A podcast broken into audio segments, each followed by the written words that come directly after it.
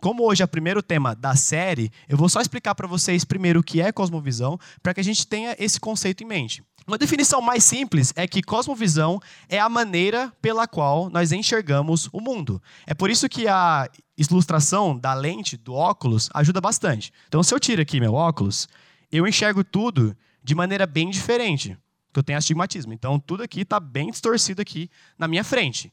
Então, com essa visão, se eu só tivesse essa visão, eu veria o que é belo de uma maneira diferente. O que é verdadeiro de uma maneira diferente. Os fatos à minha volta de uma maneira diferente, porque essa é a visão que eu tenho acesso. Mas quando eu coloco novas lentes, agora muda a minha visão eu tenho outra perspectiva das coisas. E eu realmente consigo perceber o que está acontecendo. Portanto, aquilo que eu pensava que era belo, agora eu mudei de opinião. O que eu pensava que era verdadeiro passa a ser falso. Porque uma nova visão, uma nova lente foi colocada é, sobre os meus olhos. E, obviamente, não estou falando de enxergar literalmente, estou falando de interpretar o mundo à sua volta. Então, cosmovisão é a maneira como você percebe o mundo ao seu redor e como você interpreta. Mas eu gostei bastante da definição que a gente usou no nosso vídeo, que não sei se vocês viram, mas lá no nosso Instagram, escape.iba, você pode ver o vídeo da série, que é orientação do nosso coração, que influencia e motiva tudo. Eu gosto desse cara porque ele mostra que cosmovisão não é uma filosofia. Não é algo que você tem e que é periférico à sua vida. É uma das coisas que você possui. Não, não, não. Cosmovisão influencia tudo. São os desejos do seu coração. É a influência do seu coração. É a maneira como você se relaciona com o próximo. É a maneira como você se relaciona consigo mesmo. E a maneira como você se relaciona com Deus. Influencia absolutamente tudo. Porque não é periférico à sua vida. É essencialmente quem você é certo? Então, isso é cosmovisão. Mas quando a gente começa a falar de cosmovisão, eu acho que antes a gente precisa responder uma pergunta. E a pergunta é a seguinte: será que existe verdades absolutas? Existem coisas que são realmente verdadeiras, que são realmente factíveis e que não mudam e que são válidas para todo mundo? Existe uma corrente de pensamento, diria assim, que é bastante popular no nosso tempo de hoje. Embora não seja exclusividade nossa, tá? Já vem de muito antes. E essa corrente de pensamento vai dizer que não, que não existem verdades absolutas. Porque é impossível determinar um padrão na qual você julga as outras coisas. Deu para entender? É conhecido como relativismo. Então, o relativista vai te falar que não existe um padrão fixo, um padrão externo e objetivo, contra qual você julga as coisas e contra qual você pode falar: hum, isso aqui é verdade, isso aqui é mentira. Isso aqui é certo, isso aqui é errado. Isso é belo, isso não é belo. Não existe esse padrão. Ou não é possível determinar qual ele é. Portanto, é daí que surgem frases como: Eu tenho a minha verdade, você tem a sua verdade. Viva a sua verdade. Ou então, tipo, você não pode me explicar o que é certo, porque eu tenho a minha verdade e a sua não pode ser imposta em mim. O que eu tenho dúvidas é se está claro para vocês que quando é afirmado que a gente vive de acordo com a Bíblia, se isso realmente vocês entendem as consequências dessa fala. Se vocês entendem realmente o que isso significa. Então, o tema de hoje é sobre a autoridade da Bíblia. E o que a gente vai entender é quais são as consequências de afirmar que a sua vida, que a sua cosmovisão é baseada na Bíblia. E para entender isso, a gente tem que responder essas três perguntas. A primeira é: o que, a Bíblia diz a respeito de si mesma? Então, quais são as afirmações que a Bíblia faz a respeito de si? A segunda é: quais são as consequências dessas afirmações? Tem algumas afirmações que são bem contundentes. Então, a gente vai entender quais são as consequências do que a Bíblia fala. E a terceira é como que nós podemos viver com base nessas afirmações. Então, por favor, abre sua Bíblia aí no livro de 2 Pedro, capítulo 1. A gente vai ler do versículo 16 ao versículo 21. De fato, não seguimos fábulas engenhosamente inventadas quando lhes falamos a respeito do poder e da vinda do nosso Senhor Jesus Cristo. Ao contrário, nós fomos testemunhas oculares da Sua Majestade. Ele recebeu honra e glória da parte de Deus Pai, quando da Sua suprema glória lhe foi dirigida a voz que disse: Este é meu filho amado, de quem me agrado. Nós mesmos ouvimos essa voz vinda dos céus, quando estávamos com ele no Monte Santo. Assim, temos ainda mais firme a palavra dos profetas, e vocês farão bem se a ela prestarem atenção. como a uma candeia que brilha em lugar escuro, até que o dia clareie e a estrela da alva nasça no coração de vocês. Antes de mais nada, saibam que nenhuma profecia da Escritura provém de interpretação pessoal, pois jamais a profecia teve origem na vontade humana, mas homens falaram da parte de Deus, impelidos pelo Espírito Santo. Então, a gente está tentando responder a primeira pergunta, que é o que, que a Bíblia diz a respeito de si mesmo. E a gente acabou de ler aí, 2 Pedro capítulo 1. E a primeira coisa que a gente entende é que a Bíblia afirma que ela foi escrita por testemunhas oculares. Olha aí o versículo 16. De fato, não seguimos fábulas engenhosamente inventadas quando lhes falamos a respeito do poder e da vinda de nosso Senhor Jesus Cristo. Ao contrário, nós fomos testemunhas oculares da Sua majestade. Então, a primeira coisa que a Bíblia afirma a respeito de si mesma é que ela não é inventada. Não foi que alguém tirou da ideia que existia um cara chamado Jesus, que ele viveu, é, era filho do carpinteiro lá, e ele foi até 33 anos, depois ele morreu, depois ressuscitou. Não foi inventado. Os caras estavam lá, eles participaram, eles viram. Você fala, Eric, qual que é a grande vantagem de ter testemunhas oculares escrevendo? Você tem que perceber que isso é bem comum em qualquer texto antigo. Pega qualquer mito, tipo Hércules, por exemplo. Sempre é, num passado distante, havia um guerreiro que é filho de Zeus sei lá quem, aí ele era muito forte. Ou então você pega Thor, sei lá, lá no início dos tempos, Odin teve um filho chamado Thor. Então sempre é no passado, sempre é coisas que ninguém viu, sempre é coisas que ninguém estava presente. Quando você vê o Novo Testamento, os caras falam, bro, eu tava lá, eu vi, beleza? Fui eu que estava lá, fui eu que vi, e é por isso que eu estou escrevendo. Uma ideia similar, Paulo apresenta lá em Coríntios. Olha só. Cristo ressuscitou no terceiro dia, segundo as Escrituras, e apareceu a Pedro, depois aos doze, e depois disso apareceu a mais de 500 irmãos de uma só vez, a maioria dos quais ainda vive. O que, que Paulo está querendo falar com esse versículo? Ele está tentando trazer credibilidade porque ele está falando. Olha, eu estou falando para vocês de Jesus que morreu e ressuscitou. E depois de ressuscitar, ele apareceu para uma galera. E essa galera está viva. Você tem dúvida? Fala com eles. Porque toda essa galera viu Jesus depois de ressuscitar. Então, a Bíblia traz credibilidade para si mesma, afirmando que ela foi escrita por pessoas que foram testemunhas oculares do que aconteceu. Agora, um segundo ponto, e muito mais importante, é o que está no versículo 20. Olha só. Antes de mais nada, saibam que nenhuma profecia da Escritura provém de interpretação pessoal, pois jamais a profecia teve origem na vontade humana, mas homens falaram da parte de Deus, impelidos pelo Espírito Santo. A segunda coisa que a Bíblia afirma a respeito de si mesma é que ela foi inspirada por Deus. A Bíblia se coloca num patamar muito acima de qualquer outro livro. Ela não é igual a nenhum outro livro, porque as palavras contidas nesse livro vêm do próprio Deus. Quando a gente fala em inspiração, não quer dizer, tipo, sabe, que o cara entrou num transe assim e ele ficou escrevendo sem saber o que ele estava fazendo. Também não quer dizer que Deus ditou cada palavra, porque quando você vai lendo, você vê que o autor coloca a própria vida no texto. Mas quer dizer que, embora o texto contenha a personalidade do autor o estilo literário do autor, o jeito de escrever do autor, foi Deus quem influenciou, mostrou para ele o conteúdo, levou as palavras, de maneira que o que está escrito são palavras do autor, mas são, no fim das contas, palavras do próprio Deus. Foi escrita por Deus. Então a Bíblia não é um livro que contém a palavra de Deus. A Bíblia é a palavra de Deus. A Bíblia não é um livro que contém partes da revelação de Deus. A Bíblia é a revelação de Deus. Outro versículo paralelo que suporta essa afirmação está lá em Timóteo. Olha só. Toda a escritura é inspirada por Deus. É útil para ensino, para repreensão, e aí ele vai embora. A escritura é inspirada por Deus. E a Bíblia afirma sobre si mesma que ela foi escrita pelo próprio Deus, que ela é a palavra de Deus. Agora, um terceiro ponto, e é consequência desse, e não está no texto de 2 Pedro, é que se a Bíblia foi escrita por Deus, quer dizer que ela tem os atributos do próprio Deus.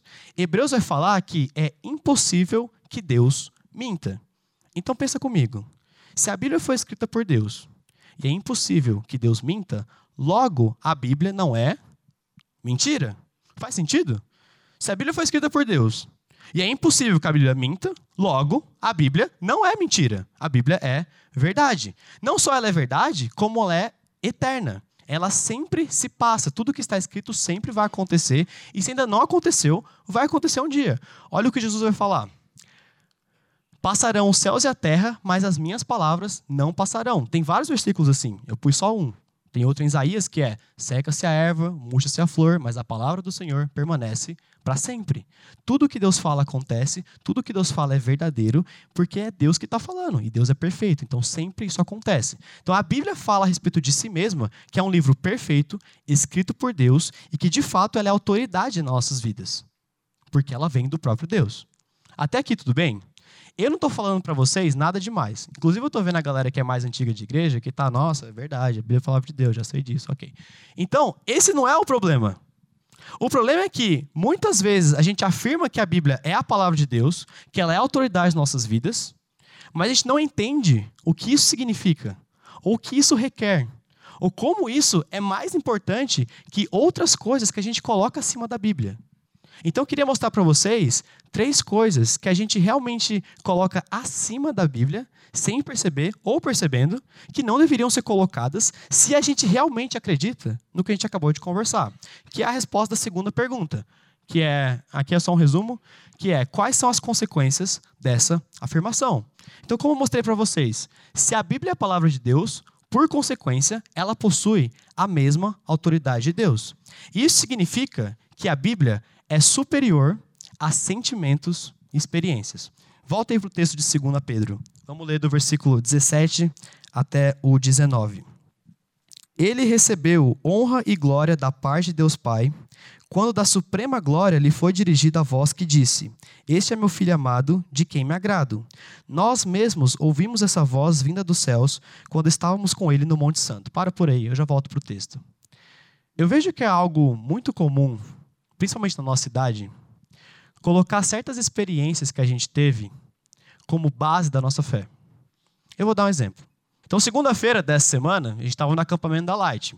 E à noite teve um culto que sempre tem em todo acampamento, que é o culto da fogueira. E nesse culto, cara, sempre a galera fica bastante emotiva. Eu adoro, eu adoro, é uma coisa maravilhosa. Porque a galera vai lá e começa a compartilhar sobre aquilo que Deus fez na vida deles. Então a gente viu vários adolescentes indo lá e falando: queria agradecer porque nesse acampamento eu me converti e entreguei minha vida para Jesus. Então, Estou aqui para agradecer isso. Ou eu estou aqui porque eu percebi nesse acampamento que eu estou afastado, eu preciso voltar para Deus e é por isso que eu estou aqui. E você via a emoção na cara das pessoas. Você viu que o cara estava falando do fundo do coração, mostrando sinceridade. Tipo, cara, que da hora que Deus tocou minha vida e é por isso que eu estou aqui. Agora, eu não quero ser pessimista, mas não é meu primeiro acampamento. Não é a primeira vez que eu vou no culto da fogueira. Já tem pelo menos uns 10 anos que eu faço isso. E quando você começa a olhar a tendência histórica, você vê que várias pessoas que foram nesse dia e que falaram que a vida foi tocada por Jesus e que falaram que agora vai ser diferente, passa dois, três anos, o cara sai da igreja. O cara abandona o cristianismo. O cara não serve mais a Jesus. De fato, essa transição entre adolescente e maior de idade é a transição mais crítica, porque você é exposto a muita coisa e as pessoas se perdem nesse caminho. Então a pergunta é a seguinte: o que aconteceu? Quando o cara estava lá falando, obrigado Jesus, porque o Senhor tocou minha vida, maravilhoso tudo mais, não sabia o que ele estava falando? Ele não estava sentindo de verdade? O que aconteceu no meio do caminho que isso mudou? Eu não acho que naquele dia ele não estava sentindo coisas verdadeiras. Eu não quero deslegitimizar os sentimentos que você sentiu. Tudo aquilo foi real. Mas o ponto é, quando você baseia sua fé em sentimentos, com certeza eles vão te falhar em algum ponto. Porque se você não percebeu ainda, não é todo dia que você acorda e você levanta as mãos para os céus e toca o CD da Hilson para você. Não é todo dia que você. Sabe a Fiona no Shrek, o primeiro filme, que ela vai ter um passarinho assobiando para ela? A vida não é assim. Você tem o que a Bíblia chama de deserto. Você tem períodos em que você ora e parece que você fala com o teto. Não parece que você fala com o Criador dos céus e da terra. E quando você pensa que, tipo, não, mas eu sou cristão, porque quando toco louvor, eu sinto um arrepio aqui, cara, e, e sabe, eu sinto a presença de Deus, é uma coisa maravilhosa. Não duvido disso. Eu também já senti. Mas eu também já senti isso escutando Linkin Park, que é minha banda preferida. então, você não pode basear sua vida nisso, porque à medida que você vai crescendo, você vai percebendo que vários sentimentos que você sente na igreja podem ser reproduzidos em qualquer outro lugar. Eu também fico feliz vendo um show do mundo. E você vai percebendo, na verdade, que as coisas são até mais elevadas. As festas do mundo são mais legais que as nossas festas. A música do mundo é mais legal que a nossa música. E o mundo também gosta de sair com os amigos como a gente gosta. Então, se você baseia sua fé nisso, eventualmente você vai perceber que não tem muita diferença entre o cristianismo e o mundo, se é só isso que conta. Porque você consegue ver isso em outros lugares. A diferença nossa de qualquer outro lugar é que a gente tem a verdade. E é por isso que eu trouxe esse texto para vocês de Pedro. Olha o versículo 17 e 18 que a gente acabou de ler. Ele estava lembrando uma coisa que aconteceu com ele. Olha só essa história. Tava Jesus e seus três melhores amigos, Pedro, Tiago e João, certo? Lembra da musiquinha lá. Então Pedro está no meio dessa galera. Jesus foi com os caras para um monte. E aí eles estavam lá orando, estavam lá de boa, e cara, do nada, Jesus começa a se transfigurar. O corpo dele começa a irradiar glória. Jesus vai ficando branco, o negócio é aquela glória indo subindo e descendo, um negócio maluco. Aí daqui a pouco, Moisés e Elias, que são gente que viveu milênios atrás, nascem dos mortos e começam a ficar lá com os caras. E aí a voz do próprio Deus Pai fala: Esse é meu filho amado, de quem eu me comprazo. Ou a ele escutais, dependendo da versão. Eu não sei vocês, mas eu nunca vi Jesus. Nunca vi Jesus crescendo em glória, nunca vi Moisés e Elias saírem dos mortos e nunca vi a voz de Deus Pai. Por experiência, Pedro está lá em cima. Olha a experiência que o cara teve. O cara viu um negócio absurdo. Não só isso, ele viu todos os milagres. Ele viu a multiplicação dos pães e peixes, ele viu Lázaro sair dos mortos, ele viu tudo isso. Ele viu Jesus morrer e ressuscitar, cara. Você quer um milagre maior do que esse? Mas olha só o que ele fala. Olha só o versículo 19. Ainda assim, temos ainda mais firme. Para. Mais firme do que o quê? O que, o que, que tem mais certeza? O que, que é mais firme? O que, que é mais certo do que ter todas as experiências que Pedro teve? Qual é o resto do versículo? A palavra dos profetas. Ele não acreditava em Jesus pelos anos que ele viveu com ele, pelas experiências que ele teve. Ele acreditava porque ele sabia o que os profetas tinham falado. E ele sabia que Jesus cumpria essas profecias. Porque Miqueias falou que o Messias nasceria em Belém. E Jesus, embora fosse de Nazaré, nasceu em Belém. Porque Isaías falou que o Messias daria vista aos cegos, daria fala aos mudos, daria audição aos surdos. E Jesus fez tudo isso. E porque Isaías falou que o Messias morreria e ressuscitaria. E Jesus fez isso. Ele confiava em Jesus porque ele era o cumprimento das Escrituras. Porque a Bíblia falava que esse era o Messias. Não porque ele teve experiências com Jesus. De novo, eu não quero deslegitimizar a sua experiência, mas não é uma base firme para você construir sua fé. O que é firme para você construir sua fé é algo que é imutável e sempre verdade, algo que é absoluto, que são as Escrituras. De novo, eu volto num versículo que é até famoso, que é o seguinte: Como é estreita a porta e apertado o caminho que leva à vida, são poucos os que a encontram. A gente sempre fala desse versículo falando que a porta é estreita. A gente sempre lembra dessa parte. É a porta é estreita, é difícil entrar, não, não se perca na porta larga da perdição. Mas o versículo também fala que o caminho é estreito. Quer dizer que a vida cristã é difícil. E se você se baseia em toda hora estar tá feliz, em toda hora estar tá com Jesus, em toda hora dizer aleluia, você vai se frustrar, porque isso não é possível. Não é possível viver assim o resto da sua vida. O que é possível é caminhar de acordo com as Escrituras. E essa é a base da nossa fé. Então a Bíblia é superior a nossos sentimentos e às nossas experiências. Mas a Bíblia também é superior a filosofias e ideologias. Deixa eu vir para cá para ler o que Paulo fala aos Colossenses. Olha só. Tenham cuidado para que ninguém os escravize a filosofias vãs e enganosas, que se fundamentam nas tradições humanas e nos princípios elementares deste mundo, e não em Cristo. Uma coisa que é muito clara, principalmente na nossa cidade, é a gente ter contato com diversas visões de mundo. Parêntese, isso não é um problema. Quando eu tinha 17 anos e ia para a faculdade, eu estava morrendo de medo. Porque eu vivi numa bolha, assim. Eu cresci num lar cristão, super controlado. Então, quando eu pensei, cara, eu vou mudar de cidade, eu morava em São José dos Campos. Então, quando eu vou para Limeira, ou um lugar X, nada a ver, conversar com pessoas que eu nunca vi, sair do meu ambiente cristão, eu não sei como vou reagir. Mas o que eu não percebia na época e o que eu vejo hoje, depois dos anos que se passaram, é que isso é uma coisa boa. É importante você conhecer como o mundo pensa, como o mundo age. Porque você é o servo de Cristo nesse mundo. Você precisa entender isso. Então, conhecer outras ideologias e outras visões de mundo não é necessariamente o problema. O problema é que a gente vai se convencendo de algumas coisas e aí a gente tenta amoldar a Bíblia a ideologias ao invés do contrário. Não é a Bíblia que se amolda à nossa visão de mundo.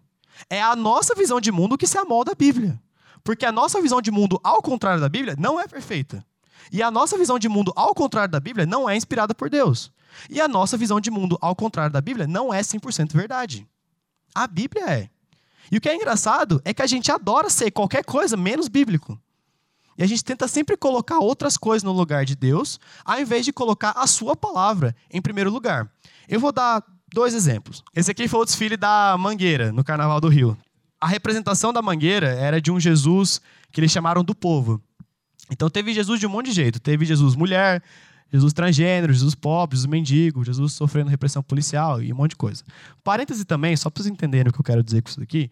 Eu não tenho nada contra qualquer pessoa falar de qualquer religião. Eu acho que isso faz parte de viver num país com liberdade de expressão, certo? Eu não tenho raiva nenhuma desses caras. Acho que eles podem falar o que eles quiserem. Inclusive, achei que foi muito melhor do que poderia ser. Inclusive, e se eles fossem completamente zombativos da nossa fé, eles têm o direito de fazer isso. Não que você concorde, mas eles têm o direito de fazer isso, certo? Mas enfim, teve esse negócio. E aí eu vi a entrevista do cara que foi tipo, ele foi tipo um pastor consultor para esse negócio. Então ele era um pastor de uma igreja no Rio de Janeiro e ele foi o consultor para o que, que ia rolar nesse desfile aqui da, da Mangueira. E foi engraçado que ele foi falando e conforme eu ia vendo o que ele ia dizendo, parecia que ele estava falando que ele diz assim: ah, o amor torna tudo sagrado. Então Jesus ama os pobres, Jesus ama as mulheres, Jesus ama os estrangeiros, portanto tudo isso é sagrado. Eu fiquei olhando e falei: cara, peraí. Eu entendo a parte do desfile que eu concordo quando fala que Jesus não concorda com discriminação contra a mulher. Eu também concordo com a parte do desfile, que não disse explicitamente, mas é o que eles querem dizer, que se você vê um homossexual na Avenida Paulista, você não tem que tacar uma lâmpada na cabeça dele. Jesus também não ia concordar com isso. Isso também faz parte da compaixão bíblica. Mas vocês lembram uma passagem da Bíblia que tinha uma prostituta e os fariseus pegaram umas pedras para jogar nela, para apedrejá-la? E Jesus aparece e fala: seguinte, quem não tem pecado, que atire a primeira pedra. Lembra dessa história? O que acontece? Os fariseus vão e largam as pedras e não atiram nenhuma pedra nela, porque eles perceberam que eles estavam sendo hipócritas. Então, quando você vê essa história, parece que ela suporta essa ideia. Realmente, ó, Jesus primeiro quebrou barreiras conversando com a mulher, impediu o julgamento imoral dos fariseus, falou que eles também eram pecadores e assim a mulher não morreu. Joia, concordo com tudo isso. Mas o texto continua. Jesus vira para a mulher e fala: Agora vá e abandone a sua vida de pecado. O que isso quer dizer? Que mulheres, assim como homens, têm o mesmo valor perante Deus? Concordo. E isso os caras querem dizer aqui. Mas mulheres, assim como homens, também pecam. E mulheres, assim como homens, também precisam de redenção. E mulheres, assim como homens, se não se arrependerem, vão para o inferno. Isso é uma verdade bíblica. E por que eu trouxe esse desfile aqui? Porque a impressão que passa é que para certos tipos de grupo existe um passe livre, porque você é dessa galera. Isso não é verdade bíblica. Eles pegaram 5% da verdade bíblica para justificar uma posição deles e não pegaram a verdade bíblica completa. E isso a gente faz direto. Eu estou dando um exemplo aqui. Eu sei que falando aqui parece que eu estou falando só contra ideologias liberais. Mas eu vou falar de qualquer coisa. Por exemplo, dentro do movimento conservador hoje, existe incrivelmente uma falta de compaixão pelas pessoas. Então eles pegam a parte da Bíblia que é correta, de que existe pecado e de que existe santidade e que a gente está fora desse padrão. Ok. Mas e a parte que fala que Jesus nos amou e que ele morreu em nosso lugar? E que, principalmente, não há diferença entre a gente e o outro. Não tem diferença entre eu e o cara que é pagão. Porque eu sou pecador como ele. A diferença é que Jesus me salvou. E que ele também pode ser salvo. Se Jesus morrer, se ele aceitar Jesus. Ou seja, a gente pega partes da Bíblia para justificar um posicionamento e não pega a Bíblia completa. E se a gente fosse honesto e seguisse a Bíblia completamente, a gente ia ver que grande parte das ideologias que tem no mundo não são a Bíblia. Na verdade, nenhuma ideologia do mundo é a Bíblia, porque nenhuma é perfeita. Então, muito me impressiona ver cristãos que gostam muito mais de seguir qualquer ideologia do que ser bíblico. Isso não é se submeter à autoridade bíblica. Porque, de fato, a Bíblia que é a maior autoridade. Então, existem várias coisas que são verdade em várias ideologias. Glória a Deus, vamos ajudar os caras no que isso importa. Mas a gente tem que ter a noção de que primeiro vem as escrituras, depois vem qualquer outra coisa. E não existe nada que é superior à Bíblia, porque ela é superior a qualquer ideologia e qualquer filosofia. E agora o terceiro ponto é que a Bíblia requer obediência. Se você fala que a Bíblia é a palavra de Deus, se você fala que a sua cosmovisão é baseada na Bíblia, saiba que isso requer obediência. Olha o que o irmão de Jesus vai falar. Sejam praticantes da palavra e não apenas ouvintes, enganando-se a si mesmos. Não adianta você falar que você baseia a sua vida, que você enxerga o mundo com as lentes da Bíblia, se você não pratica. Isso não existe. Como a gente definiu cosmovisão, é a orientação do seu coração que influencia tudo, inclusive a maneira como você age. Se as suas ações não refletem a Bíblia, você tem qualquer cosmovisão menos uma bíblica. Porque a cosmovisão bíblica requer obediência, requer servir a Deus. Não existe isso de um cristão que não obedece à Bíblia, que não serve a Bíblia, que não se entrega aos padrões que Cristo estabeleceu para nós certamente requer obediência, porque a sua cosmovisão altera tudo. Então, respondendo à pergunta, quais são as consequências de afirmar que a Bíblia é a palavra de Deus? Você tem que entender que ela é superior aos seus sentimentos, às suas experiências, é superior a qualquer ideologia e requer sempre obediência, certo? Agora, tinha uma terceira pergunta também, que era como que a gente pode viver com base nessas afirmações. Então, agora que a gente entendeu que a Bíblia é a palavra de Deus, e que ela é superior às coisas que eu acabei de citar, isso gera uma maneira da gente viver. A sua cosmovisão impulsiona a maneira como você age. Isso se desdobra em três principais coisas. A primeira delas é análise. Se a gente quiser implementar uma cosmovisão bíblica, a gente precisa analisar o mundo ao nosso redor. Aquele versículo que está ali de Atos, que a gente não vai ler inteiro, mas eu vou contar para vocês o que, que é é de um, grupo de pessoas chamado Bereanos. É o nome de uma galera que vivia lá. E Paulo, o apóstolo Paulo, chegou lá e pregou na igreja. Falou: galera, ó, Jesus é isso aqui, isso aqui, isso aqui, isso aqui. Estou passando o evangelho para vocês. Aí o texto fala que os bereanos foram muito honrados. Por que, que eles foram honrados? Porque eles pegaram as escrituras e verificaram se o que Paulo estava falando era verdade ou não. Você entendeu isso? Chegou o apóstolo Paulo, o cara que escreveu 12 cartas do Novo Testamento, o principal apóstolo, falando: Olha, eu estou pregando aqui para vocês. E os caras falaram: Nossa, muito interessante sua palavra, Paulo. Mas espera só um minutinho, deixa eu analisar as escrituras para ver se o que você está falando é verdade. E Paulo não vira para os caras e fala: Olha só que. Nem acredito que vocês fizeram isso, velho. Eu sou Paulo. Como você vai duvidar da minha palavra? Ele não fala isso. Ele fala: Esses caras são honrados porque estão submetendo à real autoridade, que é as Escrituras. Isso vale para Paulo, isso vale para mim, isso vale para qualquer pessoa que pegar esse microfone aqui. Porque a autoridade não está no líder, não está em quem fala. A autoridade está na Bíblia. Ela é a palavra de Deus. Eu sou sujeito a erros. Vocês podem discordar do que eu falo aqui. Mas a Bíblia não é sujeita a erros, porque ela é a palavra de Deus. Portanto, se alguém subir aqui pegar esse microfone e falar qualquer coisa que não seja bíblica, vocês não só vocês têm a obrigação, eu diria, o dever de contestar, de falar, peraí, não é bem assim. Porque a autoridade do escape, a autoridade nossa, a autoridade da sua cosmovisão, tem que ser a Bíblia. Não pode ser quem fala. Sua fé não pode ser baseada em outra pessoa, e sim na palavra de Deus. A segunda coisa, cara, é oração. O fato é que existem temas que a Bíblia não fala diretamente. Ela não diz explicitamente coisas sobre alguns temas.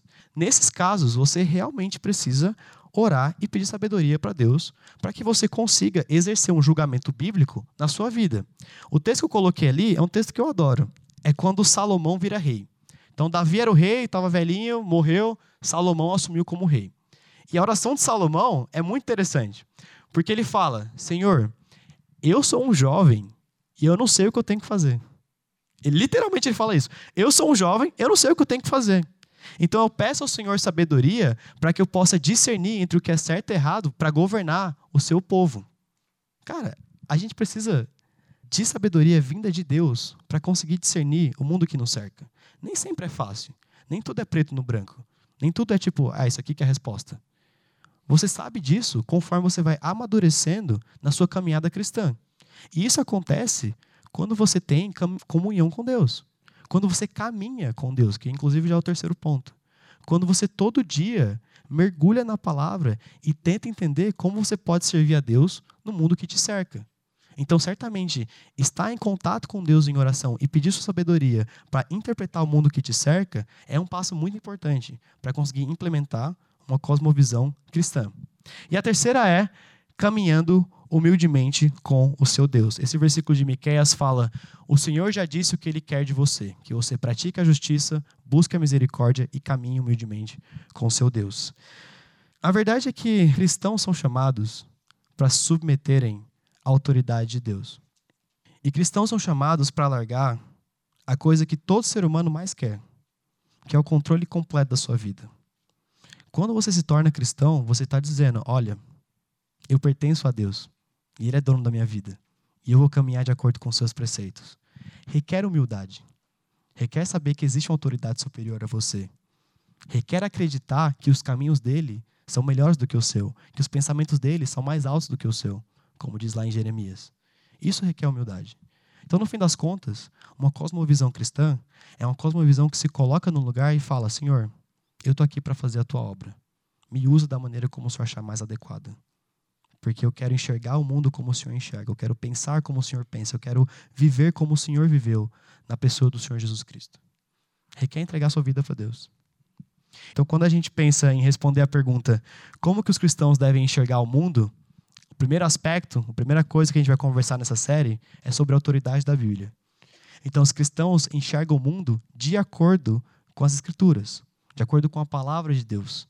E a gente entende que ela é superior aos nossos sentimentos, que ela é superior a ideologias, que ela requer obediência e que a gente analisa, ora e se humilha perante Deus para que a gente consiga interpretar o mundo à nossa volta da mesma maneira como Ele quer que a gente interprete. Vamos orar? Pai, eu te agradeço pelo teu amor, eu te agradeço porque o Senhor é bom e te agradeço porque porque o Senhor morreu na cruz por nós, Pai. Te agradeço porque Jesus veio até o mundo e, e deu sua vida para nós, para que a gente possa viver a nossa vida para Ele, Pai. Peço que o Senhor mude a maneira como a gente pensa. Peço que a cada dia o Senhor nos convença da realidade do Teu Filho, Pai. Que o Senhor coloque em nós a mesma visão que Cristo tinha do mundo. Então nos ajuda, Pai, a sermos humildes, a sermos, a termos compaixão, a sermos misericordiosos, Pai. A olhar para o próximo e perceber que ele também é objeto da glória de Deus. Não nos colocarmos num pedestal como se nós fôssemos muito superior ao outro, mas pelo contrário, Pai, que a gente pudesse colocar a nossa vida à disposição desse cara. Que a gente possa enxergar o mundo como o Senhor enxergava, Pai. Atendendo o necessitado, atendendo aquele que precisa, se importando com as pessoas, não exaltando a gente ao lugar mais alto. E isso, Pai, requer transformação de vida. Isso requer entender a tua escritura. Então eu peço que o Senhor, Pai, através do teu espírito, possa entrar na nossa vida, mudar nosso pensamento, para que a gente possa se adequar àquilo que a Bíblia nos pede, para que a gente possa se adequar àquilo que o Senhor requer nas escrituras. Que ela seja nossa melhor amiga, Pai, nossa companheira, que a gente medite nela de dia e de noite, para que a gente possa entender quais são os preceitos que o Senhor requer para nós. Muito obrigado, Pai, pelo teu amor. E te peço que a gente continue te adorando em espírito e em verdade, Pai. Em nome de Jesus. Amém.